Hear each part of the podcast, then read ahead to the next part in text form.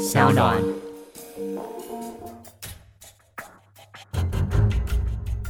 什么是真相？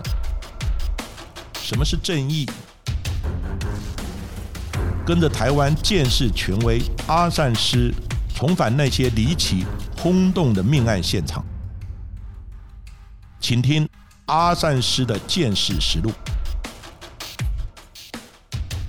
各位听众朋友们，大家好，欢迎收听今天的阿善师见识实录，我是子荣。在今天的节目当中呢，要很特别跟大家分享一本书籍哦。其实呢，不知道大家有没有观察过自己居住的环境周遭有没有发生一些比较玄妙的事情呢？其实哦，大家不管是在看新闻或者网络上面，常常呢会提到的一个议题就是凶宅，很多人避之唯恐不及，但是有些人呢是趋之若鹜。到底凶宅有哪一些的故事呢？在今天的节目当中跟大家分享。的是由东范所出版的《Hello》，我是凶宅房仲，邀请到作者水镜来到节目当中。你好，你好，主持人大家好，各位听众大家好。其实水镜自己本身是做房仲，但是就是做一般房仲起家，对不对？啊，对啊，对啊，对啊。大概做多久的时间呢？到今年十一年了，是不是也从台北开始慢慢往台中那边移动？呃，对，一开始在台北卖，因为家住台中嘛，后来就是台北结束之后，就到台中去发展这样子。但好像在您的售屋经验当中，主要还是以就是一般房子，甚至是有点小豪宅，比较偏中高价为主。啊，对，对啊，那为什么会跟凶宅扯上关系呢？机缘吧，因为之前有有时候无意间你会接到那种网络上在卖的房子，你会去拜访屋主，嗯，那因为它很便宜嘛，那有时候没有想那么多，直到你接。洽完之后，你才知道说哦，他是凶宅。那也因为这样，我才知道说，其实这样的事故屋有一些特定的投资客课程，他们会去购买这样的房子。从那个时候才开始慢慢去接触这些东西。所以在自己接触到第一个凶宅之前，你是不知道这个房子是凶宅的吗？不知道啊，真的，真的。哇塞，那应该算是一个惊奇吧，就开启了你另外一条的大路了。以前的学长姐会跟你说哈，能中介能不要碰就不要碰，嗯，因为有时候可能你要是买卖完过后，可能会受那个影响，到你后面的业绩都不好，干嘛之类的，这是以前学长姐留下来的一些教训吧。但是你自己还是接下来了。对，因为也是无意间有成交了，成交之后不知道可能我没什么大事了，所以我就觉得就还好，就比较保持一个平常心去面对这样子。其实我觉得呢，比较困难的是心理上面那个点的突破。哎，第一次去到凶宅的现场，会有一些比较灵异的感受吗？当然不是每一间房子都有了，可是有时候你去的房子里面呢，你会有一种很明显的感觉，就是。你进去之后，你看都一切正常，但是会有一种很沉重的压迫感。那种压迫感就是你在外面不会，你在别的房间不会，就唯独你去那房子里面的时候，你会觉得开始会有一种呼吸不过来、胸闷，再就是你会头晕，再就是你会有点想要吐的感觉。哇！嗯，就是可能里面还有人在这样的关系了。因为之前我去庙里面的时候，我们去玩那种凶宅嘛，会去庙里面拜拜。那有些师傅就说：“啊，你就是去什么地方，所以你会造成这个样子。”嗯，所以师傅也都知道，就对。对你去的时候还没开口，他说：“你刚刚是去什么地方？为什么就是身上气场不太好？”他就一看就看到你这样子。嗯，而且好像有一些的房子会到，比如说固定的房间或者是固定的角落，那个感觉会特别明显。对，一定是他往生的地点，或者是说他出事的地方。就是你在外面客厅不会。就唯独到那房间会很不舒服，呃，就会很明显的落差感就会出来。像我这种是比较普通人，那就说一般可能比较敏感一点人去，可能他也不用到里面，可能站在门口就不舒服了。所以就是还是要看个人的体质，还有自己的八字就对了。对。但其实真的凶宅哦，我们自己是一般人比较少接触。但是为什么会买卖凶宅？其实其中有一个很大的一个关键因素，就是因为基本上它是出了事故嘛。那当然屋主想要快速的脱手，所以它的价格其实是比较好谈的耶。对，打个比方吧，我们以台北市的房价来说吧，就我现在知道，可能有些老旧公寓来讲，可能就是市区的，像中孝东这样沿路过去，可能一平都要五十万，四十五十到六十万不等，对，就不等。可是我突然间跟你说，那我突然间把房价每平可能以五十万为中心好了，五十万给你打六折卖给你，那你是一个生活在台北的人，你的生活、你的工作、你所有的一切都在台北的时候，那你又要结婚或要干嘛？以我们华人的观念呢，虽然说他是凶宅，可是我。遇过很多，就基于现实，他会买，买完之后可能就是找自己认识的法师啊、师傅啊，自己去房子里面再处理一下，那他就拿来自住了。等于可能总价以公寓，他可能需要三十平嘛，那原本五十万的一平的房子要一千五，突然间六折卖给你，嗯，他可能就不到一千万了，可能就八九百万或是一千以内你就买得到了。其实讲真的，以现实层面呢，在这以自住的角度，其实还是会有人去买。只是可能华人的观念就是找个师傅去处理一下这样子，他就安心去入住了。那是不是在自己同业，比如说同事啊，或者其他的朋友当中，会有很多人会禁忌说啊，我绝对不要接到凶宅的案子？有啊，我大概我同事里面可能也就那一两个，他们不会刻意，他们如果说有的话，就是他们不避讳啊。但是其实我大部分同事或同行很多是不会去碰。他们的经验呢，告诉他说，他们卖一次，他几乎衰了半年。哦，嗯，会影响到自己的业绩，就对对对，他可能就是哎，成交之后卖了一间凶宅，那后面要成交的案件，要么不是买方解约，要么就是团队有什么问题，就是整个过程都会很不顺，各种不顺，对，各种不顺都出来了。那会不会有像是同事可能知道了有这样案件或别人委托，然后转借给你的呢？有啊，真的 没人碰，没人敢碰嘛，就是叫我去这样子，我说也可以啊，反正就是他们怕嘛，我是没有那个机会啦，就是觉得说，因为他。就只是一间房子而已啊，所以其实看多了，也认识多了，就会知道说啊，哪些需要注意，哪些我们可以稍微平常心看待就对了。嗯，对啊。其实另外呢，我们也很想知道说，像是房仲在跟比如说事故屋的屋主要去讨论这件事情的时候，我们需要去问他什么样的内容？会不会有些人故意不讲，让你或者是其他的屋主买到，啊，后面会衍生很多的问题呢？原则上，现行法规规定是你买卖这种事故屋有出过事的，你一定要说，要么你说。不说的话，屋主跟中介都会有问题了。哦，所以也是你们自己要保护自己。对对对，所以我们会问他说：“你房子有没有事故？有没有发生过事故？那种非自然的问题，非自然身故的问题？如果有，我们因为我们有个现况说明书嘛，不论你有跟没有，你都要帮我签名。”就是你签名，就是说证明说有你有签名，你有告知啊，没有的话就是你也签名，就是你确定没有，我有问过你这个问题，这样子，哪怕你给自己中介本身也好，或是给买方也好的一个保障啊。我们常常看到了电视上面、新闻上面所爆出来的各种情杀、仇杀、财杀的事件，其实我觉得那应该是真实的台湾社会当中非常小的一块，所以可能在大家的住宅周遭有很多都是出过这些事故，但是大家不一定会知道。像我遇过，就是凌晨四点从八楼坠楼，隔天早上九点的时候，我们叫代书过来完成签约。那么快？对，哇塞！那因为它刚发生嘛，那其实讲在凌晨四点，其实很多住户都还在睡觉，那没有人知道啊。有时候这种东西就是能不要让太多人知道，就不要让太多人知道了。一来是有些住户怕影响房价，二来就是说这种事情能低调处理就低调去处理吧。所以有时候很多事情就是哪怕它发生在你从一只电梯的楼上楼下，其实你都不会知道。但其实，在买卖凶宅的时候，不管是你自己啦，或者是其他同事，会不会在进入到凶宅，不管是要去看啊，或者是带人家进去之前或之后，会做一些什么样的步骤呢？进去的时候，原则上我会告诉里面人说，我只是来工作的。就是不要打扰到我，这样就好了。那像离开的话，我们会去附近的土地公庙或者是大庙拜一下，说我刚去什么地方啊？因为我只是工作，还希望说保我出入平安，这样就好了。那有时候带客户看的话，有一个比较大的机会，就是我会跟客户说，不管你要问什么问题，你先看看完之后去楼下，我一个一个告诉你，就是不要在房子里面发问。嘿，对，因为我们有遇过，就是那种客户，哎，想到没想到就问你说他在哪里往生的，往生者的方式是属于那种就上吊的方式，他就问说在哪里。还特别跑去把房间推开看一下，好大胆哦！对啊，对啊，对啊，有些不怕了。那我们是基于那种尊重的心态，就是跟他说：“你有什么问题，到下面去问，我再一个一个告诉你。”在一个比较安心的地方，也不会冲到别人，或者是踩到别人的一个界限。对啊，对啊，对，因为毕竟可能人还在里面，你不知道，你可能讲一讲他不开心的，对啊。我们还是要尊重一下，对啊对啊？但刚刚讲到这个就是上吊事件哦，其实，在书籍当中有非常非常多篇幅的一个描写，在很多的像是你们凶宅界啊，都会觉得说哇，上吊自杀的房子，其实在当中就有那一口的怨气吐不出来，所以其实很多人就知道是事故屋，但是呢，有些人知道是上吊事故屋，可能就会更加忌讳。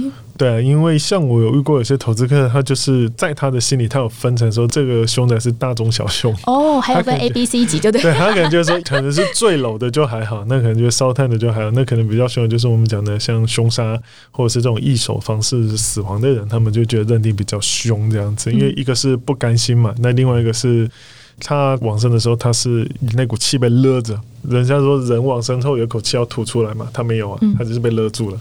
所以那时候你要去解那个人家那种一手死亡的人的那种绳子的时候，都要特别小心，因为那口气会往你身上喷。像之前大师兄在我们节目当中也有分享过，他就有把人家抱下来的时候，那一口气就吐在他们身上，他们就也是都是吓死了。像是这种上吊自杀的屋子还蛮多的，当然很多人都会很忌讳，但有一些更可怕的是还穿红衣服的。对啊，就我知道最近要去处理一间事故屋吧，它就是一个女孩子嘛，那有时候女生就是可能感情的问题，可能也没有想开就轻生嘛，但是他走的时候算蛮体面的，因为他把自己化了一个很美的妆，把自己整理的很干净，然后他穿了一件红色的衣服，穿了一件红色的鞋子，然后用一手的方式在自己房间里面的梁上面就掉了，结果就造成那个房子里面现在有一些超自然现象出现了。天哪！在这本书籍当中，其实谈到了非常多关于这这种呃我们俗称的荡秋千式的事故宅。其实，在当中有一个非常经典，就是同一间屋子连续有好几个人不认识的人在同一间屋子做了一样的事情。对啊，对啊，他那个在台中呃龙井沙路那一边呢。当初屋主租给第一个租客的时候，因为他老公寓嘛，也三十几年，前后其实有租过很多租客，只是说有六任租客，他们选择往生的方式都是同一种，就是用易手的方式去轻生，但是重点是他们全部都在同一个位置，可能只有那里能够绑绳子还是什么吧，反正这六任租客全部都在那里去做一手轻生的行为，这样子。嗯，真的是很玄妙，因为他们是不认识的人不。认识。但是就是陆陆续续相继的在同一个地方，当然我们在民间都会说是俩高梯，你觉得有这样子的一个玄妙嗯有可能，因为他前后这几年来租的租客，这是有六任租客在同一个位置嘛。那重点是，你如果用不同的方式，那也就算了。问题是你用是同一个方式，又是在同一个位置那个地方做同样的行为，包括他本身这个公寓的楼上楼下邻居都说这已经是在抓交替了。至少我们中介知道，我们也会告知买的人说有这样的行为在。所以你买都要先注意这样子。那你自己在进到那一间屋子的时候，有特别，比如说觉得啊，不管它的采光啊或格局，有些很奇怪的地方？哦，那一间房子我们是没进去过的，哦因为我们就在那个楼下，然后知道它在哪里，就是我们有上去，但是没有进门。没有进门。对，为什么我们只想说在几楼？啊一层可能就两户这样子，嗯因为公寓嘛，两户，然后我们就下来了。听了楼下邻居讲了一些事，我就想就算了，因为没什么事就不要进去了。嘿呀、哇，也原来连你这种身经百战的房仲也会有不太想要进去的时候。嗯，对呀、因为你主要是一来说，他那个房子没有必要进去看了、因为是公寓嘛，就一来里面就是那个样子。再就是，其实很多投资客在买这样的事故屋的时候，他们从买完交屋到他可能转手卖，他都没有进去过的房子一次。也是。对啊，他那种房子就等着哪一天就是自己独根掉吧。但是这一个案子哦，还蛮特别，是本来屋主是想要卖，也有人想要买，但是最后为什么终止了这样子一个契约呢？因为当时我们找一个投资客跟他说，因为投资客看都不看，他就跟他说好，就直接买。哦屋主开多少钱，他说他买。可是到要签约的时候，就是坐下来的时候，屋主跟他说算了，他不卖了。本来以为投资客是说他反悔了，对啊，他就好像又再加一些钱给他。那屋主就说不是你加多少钱的问题，是他不想要你最后成为那第七个房客在里面出不来了。他有觉得有那个责任，对不对？对啊，所以那个房子还是放在那边。放在哪里？算到现在是大概是五年多前，快六年前接触的，所以也是空到现在了。我觉得有些投资客也真的很大胆，不管他是有什么样的用途啦，但是他们就是指定了这间房子，他们就是想要就要。但其实有些投资客，他们可能会有一些，比如说跟可能税务啊，或者是什么节税之类有相关的他们的需求。嗯，因为有些他们买一些资产公司，他们本身有时候公司的金额进出账量比较大，所以他们有时候会去买这样的房子来做抵税或报税的一个行为，这样子。这大概是一些资产投资公司他们比较会去涉猎的那种产品。呃，因为现在有洗钱防治法嘛，对呀、就没有再遇到了。但是很早期的时候，大概在好几年前，我有遇过他，就是看上这些事故屋，可能因为在台中嘛，他就以以市价的半价去卖，打五折嘛。可是因为那时候台中的房子，那种几年前华夏不贵嘛，那总价大概是六百多万，他直接对折，他都大概是三百二、三百三十万要卖给他。那买的人也说好，签约的那一天，嗯，买的人直接拿三百多万现金，他是用现金直接买断这间房子。开哦。对，可是我们也后面有去了解，其实他那时候从事的行业比较博弈性的，有时候需要把那种我们讲的可能就是现金金流大，嗯所以他需要去购买一些资产来做一些冲销的动作，哇然后他之后可能再去转卖或去干嘛，可能就是要去你知道的。就是后面的事情了。对，那是他怎么 那是他的事情。啊，对我来说，反正我这个房子就是屋主要卖，找个人接手就好。啊，你后面你要干嘛，那就是你个人的行为，我就不帮忙那样子那你像自己在从业经验当中，有那种真的房子觉得很奇怪，或者是你听他形容就觉得哎不太妙，自己拒绝销售这样子一个案例吗？很少，除非是很夸张，像那种可能往生者在里面已经沉睡了一个多礼拜，嗯。那可能就是一些我们讲人体的组织液还是什么血水已经流出来了，嗯。那会有一些味道嘛。重点是你在清完大体之后，你屋主还不请专业清洁的，专门清这种现场的人去清，你不请，然后又说你要叫中介去卖，嗯。讲白话一点，尸臭味你可以适应，但你不会习惯。嗯嘿，那但是我们可能就是觉得适应了，所以就算了。那但是就真的很臭了。你叫每个客户来说呢，每个客户他直接上去，他可能还没到门口，闻到那味道就受不了了。对，那就走。了我们去也是觉得你不清，那我们也很难卖。到最后就是算了，我们就不接手了。因为你让整个社区这一层都是这个味道，其实另外，我们也常常在呃新闻上面或很多人的谈话当中会说，哎，我不小心租到了凶宅，租屋和销售就是两件事情。好像在租屋上面不一定房东要告知说他的房子是事故宅耶。呃，对，因为我有遇过很多，像你叫我中介租，基于职业道德或者是基于职业，我一定会告诉你说这房子过去有什么事情。但是你屋主自己租，我遇过很多屋主是都不讲的。一定基本上，我觉得能不讲就不讲。对啊，对啊，都不讲。可是因为有些租客住的也没什么问题，他也是一样住的风生水起啊，所以也就还好。那当然有些超自然现象出现的话，那当然他就去问房东是怎么回事了。对啊，但是我去遇到现在大部分呢、租房子来说，只要叫中介来做，中介一定要说啊。有些房东可能就看房东的决定了，嗯 要讲不讲就是他们的问题了。嗯，而且其实很多的租客，他们可能在租屋之前，他们可能就在网络上面看一看，然后也不会特别去查资料，甚至也不会到现场去问一下街坊邻里啊，或者是管理员。所以其实我觉得街坊邻里是最大的一个八卦咨询站。所以有些事情，其实问他们，如果他们愿意讲的话，也可以知道一些资讯。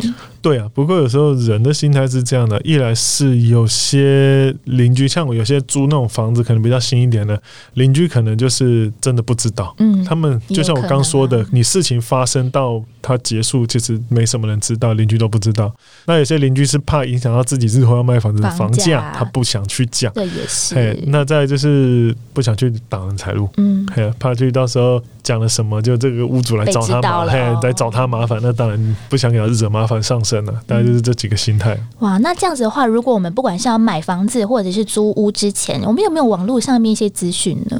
当然，如果说你像那种比较大上过新闻的，你一定查得到。但是有些可能就是像我也卖过租客往生了。到这房子卖掉前后也不过花了几天时间，嗯其实房子还很新，房子还不到两年吧，哇，其实没人知道。嗯，整个社区除了晚班的警卫知道之外，就没人知道。可是大楼是这样，你物业每年都会投标一次然后如果说这物业换了，就从此没有人知道了。但是在主体当中我看到了，尤其是像这种事故的屋子哦，要出租，其实有一些的产业还蛮适合，包含像是会动刀的或者是会见血的行业，特别适合镇住这样子一个煞气。哦，对啊，因为之前那种透天店面也是一样做易手的行为，就是轻生嘛，就是最后死掉嘛。就我知道，他这种房子适合租给就是我们讲的那种屠宰场杀鸡杀猪杀鸭的，嗯那再就是那种理发店对啊，理发会适合他们去做，因为为什么？因为都是动刀的。进另外一种就租给那种就是开赌场的，哦，嗯一般来说就是用我们讲的有钱使鬼推磨的那种概念，嗯，去请房子里面的往生者去帮忙赚钱。他们赚对，以条件方式啦，就是我在这期间，就是我供你，然后你让我赚钱这样子。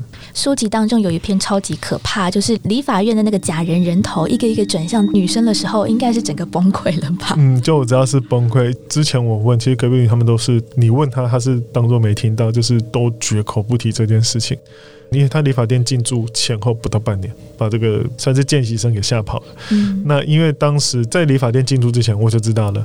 那只是说后来我去问，可是很多他周遭的邻居啊、左右的店家都不知道或绝口不提这件事情。但是大部分的中介其实都知道。嗯，只是要不要讲，或者是可能第一手的房东，可能他在租给别人，或者是像是那种员工，他们也没有告知的义务，所以像是理发店实习生，他不知道这件事情，完完全全被吓死。对啊，可能房东租给这个店家的时候，他可能没告诉店家，那店家也不知道。嗯，直到可能有一些现象出现的时候，哇，我觉得这篇真的超级精彩，大家可以呢看看书籍当中哦，这个形容的真的是非常的可怕。那当然也希望不管是自己或者大家不要遇到这样子那么可怕或灵异的一个经验。不过其实我觉得在水镜你自己有那么多的一个职业生涯当中，除了一般的房屋销售之外，其实凶宅的销售也让你在网络上面一系炮红。现在呢，PTT 的这个 Marvel 版上面其实也分享了很多的故事。刚开始是怎么样想说啊，想把自己的一个所见所闻在网络上面跟大家分享的？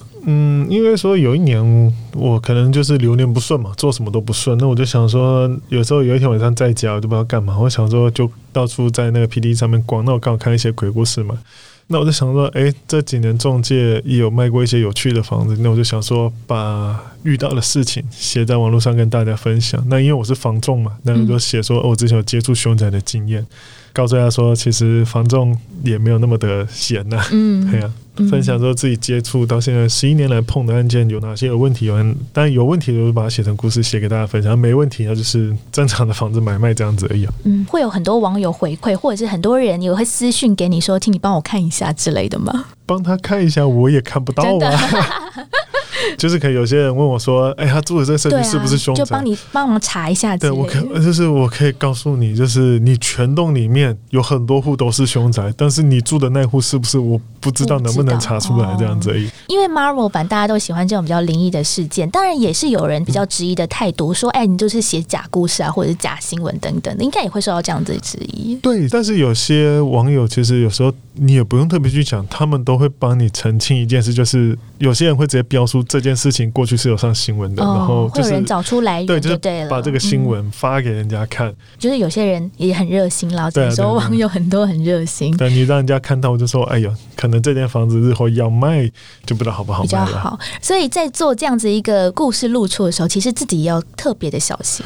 嗯，我会告诉你大概是什么区，但我不会很明摆着告诉你说他在什么地方、什么路、什么位置。但是有时候我也很真的很佩服这些网友，真的他就是神人的功力，对，就是我只不过这点提示，你就可以把整个新闻找出来了。哇塞，所以我就觉得，哦天哪，我好佩服啊！嗯，害我都不敢就是多说几句多，说两句话，就是都怕露馅，给人家知道 地址在哪了。好强哦！大家怎么办到的？我也不知道，我也很佩服啊。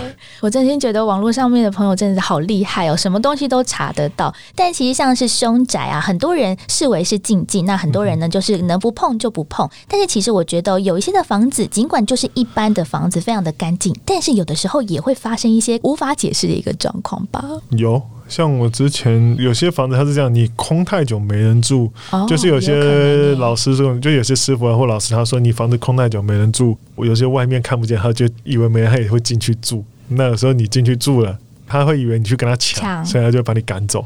我之前有遇过那种家中祭祖先的，就人搬走了，祖先没有给他请走。啊这样子不太好吧？对啊，天哪，怎么会把祖先留在家里呢？啊，对啊，所以我就有遇过这种，而且后来也是找上一个房客，就是上一个租客跟他说，你家祖先没请走，嗯，你要不要回来把你家祖先就是请个老师把人家请回去，才把事情解决这样子。那你自己会不会有收到很多的质疑？明明就也不是事故宅，但是就比如说屋主或下一个投资客，他们就想说：“哎、你是不是房子有问题？”但是其实是没有的。有的时候，我们知道老一辈的在租屋，他会有一个对进宅的动作，就是什么拿什么盐跟米啊撒在房子里面，然后再就拿那个扫把扫一扫。嗯这应该房间或网络上你都看得到。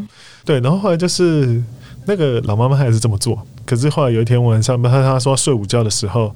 看到好像有个鬼啊，就是她看到鬼，就是青面獠牙的，然后跑进了房间，就是拿那个钢钉刺她的脚，刺穿他的脚。真的假的？对，然后他就是在尖叫，然后在梦里尖叫。醒过来的时候，因为他睡觉房门是锁着嘛，他就听到他儿子在外面敲门，说怎么回事？怎么回事？结果开门的时候，他说我看到那个有梦到那个鬼男那个针刺他的脚，很痛，嗯很痛。然后他把被子掀开，他的脚上就是在流血，就两个洞。真的有两个洞，对，这不是十八般地狱般的酷刑才会有没有没有没有没有。当时这个租客跟我讲的时候，嗯我以为你在胡乱我，啊，你知道吗假的故事、啊。对，然后重点是我说好，那我去医院看，嗯然后你也看到那个老妈妈的确脚上裹着两个纱布，然后我问医生怎么就是被人家拿那种钉状东西刺穿的脚掌。当初医院也有质疑说你是不是你虐待老人，哦，但我也会怀疑说他是踩到东西，还是说你怎么样？他说他没有，因为他们开门的时候他妈妈忙睡觉，房门是锁着的。他是因为他妈妈醒过来之后爬过去把门转开，他进去看才看他妈就是脚上都是血，才送医院，然后问他怎么回事，才知道说他睡觉的时候被鬼盯脚。然后后来去问他说：“你撒盐米的时候，一般是撒在房子里面，嗯你给人家往外面撒，啊，刚好人家那个可能是无形的东西从外面经过，你给他这样一丢，然后他就不开心，要进来找你麻烦了。嗯，所以就后续有做一些其他的，比如净化或者是有啊，其他像请动作吗？朱科就请法师，就是去进宅去干嘛的，就是反正就有办法事啊，去安抚一下，就是为一些无形的好兄弟吧。后来才解决这样子。嗯，然后那个老师傅啊，又跟那老妈妈讲说，不要人家哈说在家撒盐米的时候，你撒家里面嗯那是敬晦气，你往外撒对人家是不敬这样子是。的。但是我们其实一般人不太会注意到那么多的细节，对不对？不会啊，因为老一辈的吧，可能就是有时候他只知道嗯要这样做，但是他不知道怎么做，嗯或者是说他不知道只能撒里面，不能撒外面。所以有些事情真的要让专业的来。对啊，嗯，所以有些的房子哦，尽管是非常正常或一般的房子，但是有常常会有发生这些的特殊状况。当然，我觉得大家还是有一个比较尊敬的心情啦，去面对了各种不同的事件哦。但其实呢，很多人哦，可能还是对于这种呃凶宅啊，不管是要租要售，其实有的时候那个心理的关卡还是会有点毛毛的。会不会对比如说有想要租屋或者是售屋的朋友有什么样的一个建议呢？租房的话，我会建议说，虽然说你不一定问得到了，但你加减问，至少你会知道说对你有机会知道说我租到的房子是不是有问题。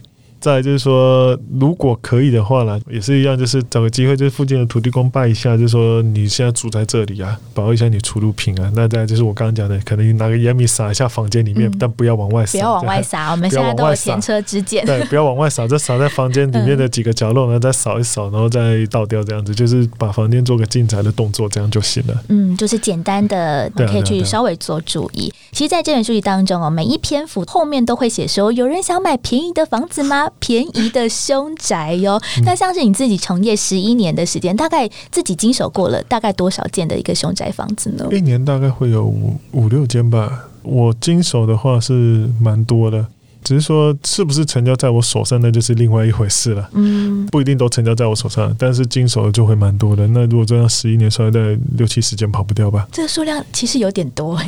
那是因为卫福部有一些规定啊，不然有时候其实每一天，包括我们现在坐在这里的每一天，其实全台湾有多少人做轻生的行为是你不知道的。不过还是要在节目当中再一次的呼吁大家，自杀呢不能挽回太多的事情。大家如果自己在心理啊或者是压力上面的问题的话，一九九五呢是大家的好朋友，大家哦要好好的爱惜自己，然后你要珍惜身旁的所有事情。那真所，以在今天的节目当中呢，非常开心，我可以邀请到了这本书籍是由东贩所出版的《Hello，我是凶宅房仲》的水晶来到节目当中跟大家分享。谢谢水晶。谢谢主持人。